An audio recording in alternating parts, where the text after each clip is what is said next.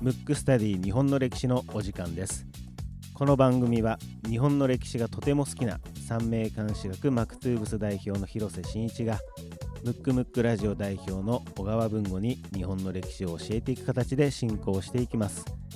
番組ホームページや Apple Podcast、キャストボックス、ヒマラヤなどで聞けますのでエピソードデータをダウンロードしていただき皆様に合った聞き方でお楽しみください。それではスタートいたします。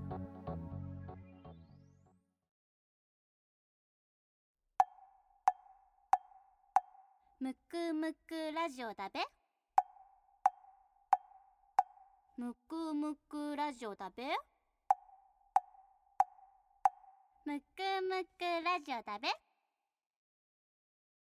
ムックスタディ日本の歴史第13回目。第13回目。はい。結構来ましたね。来ましたね。まあ毎週ですからね。はい。あのーまあどんどんどんどんやればやるほどうん数字は積み重なっていきますが、はい。今回のテーマは、えー武士について。はい。あのちょっと前回までね、うんうん。あのまあちょっとす取っかかりとして、はい。まあ大河ドラマみんな馴染みがあるだろうってことで、まあその大河流れで行って、はい。ちょっと明治時代まで行ったんですけどこれこのままややると時系列通りに行っちゃうんじゃないかっていうそうですね。心配があって、うん。ちょっと脱線しづらくなっね、しづらくなっちゃうんだからもうあえてもう自ら脱線で、うん。今回はちょっと武士についてっていうことであのそれちょっと話したいんですけど、はいちょっとねこのテーマを聞いた時ね、うん。何何言ってんだろう。な何？そうそうそう。っていう感じでしたけど。多分ねリスナーの方も思ってると思うんですけどね。はい、まずじゃあ文語にとって、はい。じゃあ武士って言ってイメージしたら、はい。どういうイメージですか？いや武士はなんかあのちょんまげしてて、はいはいはいあのまあビジュアルからいくとですよ、うんうんうん。ちょんまげして、はい。えー脇に刀を持ち、はいはい。袴で袴っていうんですかね、はいはいはい。ああいうので歩きながら、うえー、となんかあったらすぐに腹を切る。ななるほど、うん。じゃあどっちかというとこう己を殺してそうですね。あの主君のうん、忠誠を誓う的な、はい。うん、なるほど。多のが分僕の武士かな。なるほど。うん。多分ね文語に限らず、うんあの武士っていうと多分そういうイメージの方が多いと思うんですよ。はい。でそれって、うん。実はね江戸時代うのん。途中からそういう武士像になって、その前は全く違うわけ、え 全く違うのよ。でそれをね多分知らない方も多いので、はい。ちょっと話したいなと思うんですけど、うん。まずそもそも武士の成り立ちっていうのは、うん。まあ源氏と平氏っていうから、うんうんだいたいこの平安時代ぐらいから、うん。まあ、貴族をもともと守る役割としてこう生まれて、はい。で、まあ、平安時代の終わりの方からうん。守る役割からもう貴族よりも力が強くなって、うん。鎌倉幕府を作ったと。で実はそのじゃあ鎌倉時代の武士要するに武士のまあは始まりの方の武士はどういう存在だったかっていうとまずね武士はね基本的に群れない。おおだからちょっと群れてるイメージじゃー。ない。そうですね。うんなんかみんなでみみんなでみんなでみたいな。だからで基本的に自分の領土を守るために武装してるっていうふうに変わって最初はもちろん貴族のボディーガードから始まってるけど、はい。途中で鎌倉自体はうん。自分の、えー、と土地を守るうんうんうん。ために自分一人よりも鎌倉幕府を後ろ盾にしてやるけど、うん。鎌倉幕府と割とこう対一の関係っていうか、うんうん。あの別になんていうの家来だけど家来っぽくないというかね。そういう感じの間が柄で、うん。で鎌倉時代に元寇っていうのがあったわけ、原稿。元お寇元寇って聞いたことある、今いいろんな原稿ある。どういう字なんですかね？えー元寇はねあの元っていう字に、はい。寇は何だろうね。原稿。元寇あのね簡単に言うとモンゴルが攻めてくるっていうね。えー、それを元寇っていうんですよ。ああなるほど。原稿の子はちょっとあれです。浮かん浮かんむりのそうそうそうそう。はいはいはいはい。ちょっとあんまり馴染みのない感じなんですね。うんうんうんじゃあのモンゴルってはい。またまあ脱線しますけど、はい。あの世界史史史上最も巨大な帝国を作ったわけ、モンゴル。あ今モンゴルっていうとねなんかちょっとはい。発展途上国みたいなイメージですけそうど当時うん。要するに鎌倉時代の前半っていうのは、えー、とモンゴル帝国全盛期で中国からヨーロッパまで制圧したんで、めめっちゃ巨大な帝国をそのチンギス・ハーンっていう人が一代でうん。作って、テムジンとも言いますけど、はい。チンギス・ハーンが作って、その時に死んだ後にまあ息子たちにちょっとでかすぎるから、うん。ちょっと分割統治しちゃったのね、うんああなるほど。そのうちの一個中国の部分を元と呼んだわけですよ、うんうんうんうんで元のその時の王様はフビライ・ハンっていうね、うん。まあ、ハンっていうのは王様ってことうんうんなん。です、フビライ・ハンがまあねもともとはそのお父さんかおじいちゃんか忘れましたけどチンギス・ハンは中国どころかヨーロッパまで攻め込んでるから、うん。中国の横にあるちっちゃい島なんて楽勝だろうと思ってうん。攻めてきたわけですなるほどその時にうん。日本の武士は、うん。まあ、守りに行った時に、うん。あのモンゴル人たちはまずねびっくりしたことがうん。2つあるわけ、うん。なんでビビったと思う？え？ななじゃあモンゴル側がこう俺やって攻めに来たわけじゃん、うん。で守り側がちょっとなんていうの？んちょそう来たかっていう、あれですか？それこそ農民も戦うとか。うん。あのそれだったら、うん。なんかなんていうのこういい意味じゃない？じゃなくて逆にちょっと笑っちゃう感じ？ちょっとなんかね。あえーなんだろう。なんすか？それがもう昔の武士の典型なわけ、うん。だから江戸時代のうちらのイメージと逆で、うん。まず、うん。めちゃめちゃ目立ちたがり屋なの日本人。ほうほうほうほうだからうん。普通は隠れてんのに、うん。鳥の羽とかつけて目立っちゃってるわけ。ああなるほど。あ あれ？ちょっと目立ちすぎじゃない？みたいな。なんかこうあ要はド派手な衣装っていうかなんか目立ってなんぼみたいな。あユニフォームが派手だったってそうそうそうですね要するに。そうだから元から攻めてきた時、うん。だから逆うにん。おとりかなとななんていうの？ああなるほど。これをまさかあそうかふ普通の戦いは彼らがやってきた戦いは、うん。どちらかというとあの目立たないような格好でそうゲリラ戦ゲリラ戦でやってたけど日本に来たら戦う相手が 派手だったってそうことそうそうはあ。っていうかこう着飾って一世一代の要するに目立って目立とうとしてたわけ。戦場は目立っちゃいけないわけ。はい。だから今ね今で言うと迷彩服とかってはいいうの、うん。であともう一つは名乗りを上げたわけ。我はどこから来てって言って、うんうん。その間に弓でやられちゃうわけ、うんうんうんうん。まあ、外人だからまず言葉は分かんないし、はい。普通はなんていう不意打ちをしないといけないじゃない、うんうん戦争だから、うん。じゃなくて正々堂々と出てきて、名乗って、うん。1対1で勝負しろみたいな、うん。いわゆる喧嘩でいう怠慢みたいなですね。そう。でしかも名乗る時間があるから、うんうん。だからこれあれ楽勝で弓でいけんじゃないのって言って、うんうん。だから最初それも作戦だと思ってちょっとビビった節はあるんだけど、結局はもうバタバタ倒れていくわけ、うん そうですようね。ん。でそれがおかしかったっていうそのき何記述が残ってるぐらい、えー。だから当時の武士っていうのはまず目立ちたいのと、単独プレーでいかに自分がすごいかっていうのを、うん。まあ、アピールすするっていうね。だから今の日本っていうのはどっちかというと控えめじゃない、うん。それとは逆。だからちょっとラテン系なノリ、びっくりしたでしょうね。そうそうそう。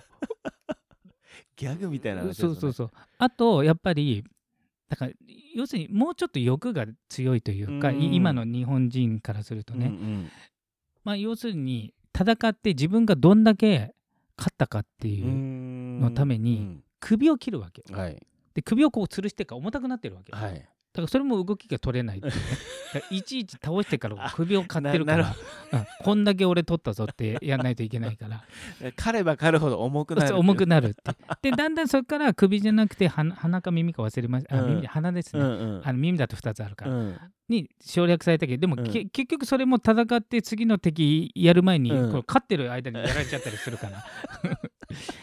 そうそうそう。うんでまずでそういう武士でへで後々それがね、うん。まあちょっと花の刑事で有名になった歌舞伎ものって言って、うん。いかにこう目立つかってーいう、んまあ、戦国時代になっていくとこう兜とかが、まあ、なんかものすごく、ていうのかな、まあ、どっちかというと装飾品、はい。あの頭を守るっていうよりも、うん。そうなっていって、うんで戦国時代の武士って、うん。まあ、ちょっとこう遡っていくと、うんえっ、と、まあ、戦国時代はもちろんこう集団化して、はいそうやって名乗り上げたりはしなくはなるんだけど、えっ、と今のうちらのイメージと違って武士の方が主人を選ぶっていう時代なの。うん。だから主人のために死ぬんじゃなくて、うん。どの主人についたらうん。生き残れるかって感じで、うん。あの古文の方が選ぶ時代なの。ん。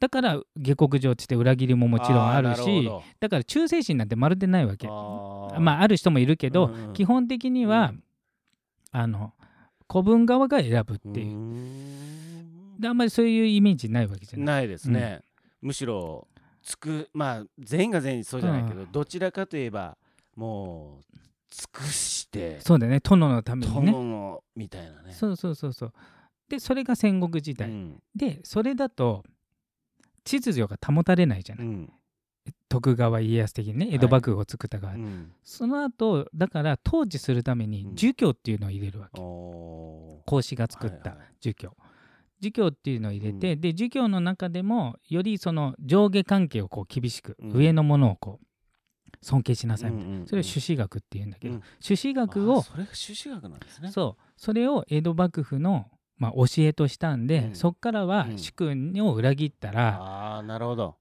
悪いことだぞっていう,、それまでそれ悪いことだと思ってないわけ。当当たり前のことだと思ってたから、うん。っていう教育がされ、うん。でだんだんだんだん平和になって官僚化して、うん。要するに武士じゃなくて役人みたくなっちゃう、うん。組織の役人みたくなって、うん。そこからなんつうの？この藩が大事だとか殿が大事だっていう方向に変わっていったわけ、ん。だから江戸時代の武士とその前の武士はもう全く違うの。全く違うんですね。全く違うわけうーん。だから江戸時代のその途中からのねそのうん。朱子学が入ったやつっていうのは、いかに殿のためだしいかに自分が目立たないか、うんうん。いかにこの貧乏を耐えるかとか、うん。なんていうの主張はしちゃはいけないっていうか、んんんうんそういう美学に変わっていったわけうん。それが今の日本につながるから昔の日本人の性格とは今の日本人はちょっと違うんだよね。うん。江戸時代からの性格がちょっとこう残っちゃってるけど。うーん面白いですね。そう。だからね全然違うの。その朱子学っていうのはある意味、うん。宗教なんですか？宗教的なことではそうど道徳的だね。うんだから昔里見八犬伝っていうはい。なんかさ、うん。あったでしょ、うん。なんか読むもの。あれってなんかいろいろそういう教えを、うん。まあ物語にしたみたいな、うんうんそうそうそう。うん。っていうのを意図的に入れたっていう感じだよね。ううんん、まあじゃあもう全くそうそうますね。うん、目立ってね。そうそうそうそう、目立ってやるところから、うん、あと自己中の塊。そうですだからねみんなで一緒に行けみんなバラバラで、うん。要するに敵と戦う前に横のお前より俺が先に行くよっていういかに先に乗り出すかっていうことを考えてたっていうね。それが前徳川の時代になって、うんうんえー朱子学が入うんり、うん、ぐるっと。そう。あとまあ戦い自体もなくなって武士がもうまあ要するに官僚化したってことだよね。それもあって、うんううん。んそれが今うちらが知ってるうん武士っていうのはこういうものっていう風になってるから、うん。だから多分戦国ものとかのドラマで、うん殿に忠誠を使ってるって多分ね厳密にちょっと違うと思うんだよね、ちょっと現代の武士官がちょっと入っちゃってる可能性があるから。あもちろんそういう人もいたんだよ、はい。中にはもちろんそういう人もいたけど、まあ全体の流れとしてはそうそうそう。だって下克上って言葉があるぐらいだから、うん。あの上を倒すって意味だから、でむしろ江戸時代は、うん。その朱子学がもう行き過ぎちゃって、うん。あのもう一番いいことは、うん。殿と一緒に死ぬってことで殉死っていうのができちゃったあなるほど。うん。殿が死んだら死ぬと。うん。だから江戸時代江戸から明治になった時、うん。わざわざ明治政府がうん。殉死を禁止するっていう法律を作ったわけ、じゃないと死んじゃうから。死んじゃうから。うん、で最後の殉死って言って乃木丸助っていう有名なね、はい。うん。あの乃木大将。うん。あの相当な人格者、うん。えっ、と松下村村塾を作った吉田松陰と、うん。多分え血縁の親戚の方だと思うんだけど、同じ師匠なのよ。うんうん。同じ師匠なんで、もうめちゃくちゃなピュアな人格者できてて、うん。その人が、まあ、明治天皇の、まあ、獣医みたいなことをうん。やってて、うん。で明治天皇が死んだ時に、うん。えー、と夫婦揃って、うん。まあ、死んだと、なるほど。うん。それが最後の殉死ね。へそうそうそう。ーなんかまあ時代が変わればそうそうそういろいろ。うん。で今ね日本は朱子学的な、あ儒教的な要素はほぼなくなって、うんどっちかというと個人主義的にうんうんうん。また元に、んうん。戻ったみたいな感じだけどね、まあ本家のねもともと中国で生まれた孔子の儒教はもう、うん。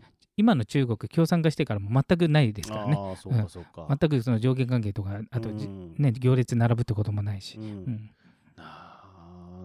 かかあれですねおもし、うん面白いっていうか本当にそれはでもせ制作になるんですかね？制作なんじゃない、うん。おそらく。まああとはまあ時代の流れで平和になったっていうのもあるとは思うんだけどあーなるほどだから純粋にじゃあ日本人的なもの何って言ったら、うん。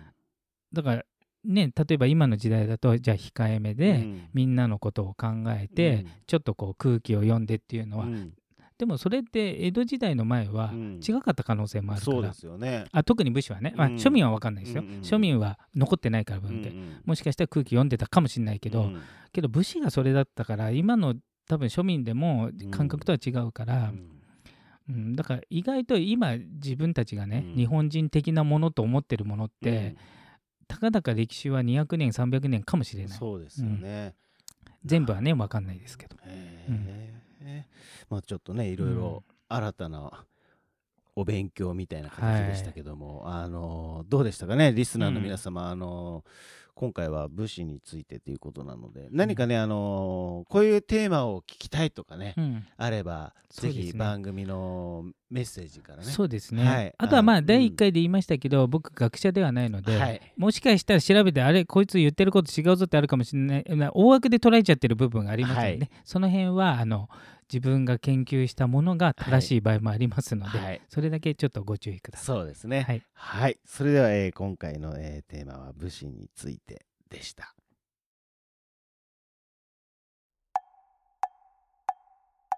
むくむくラジオだべ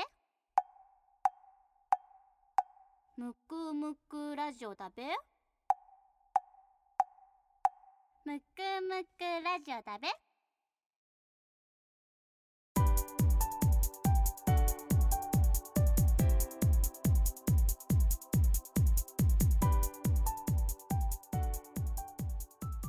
エンディングです。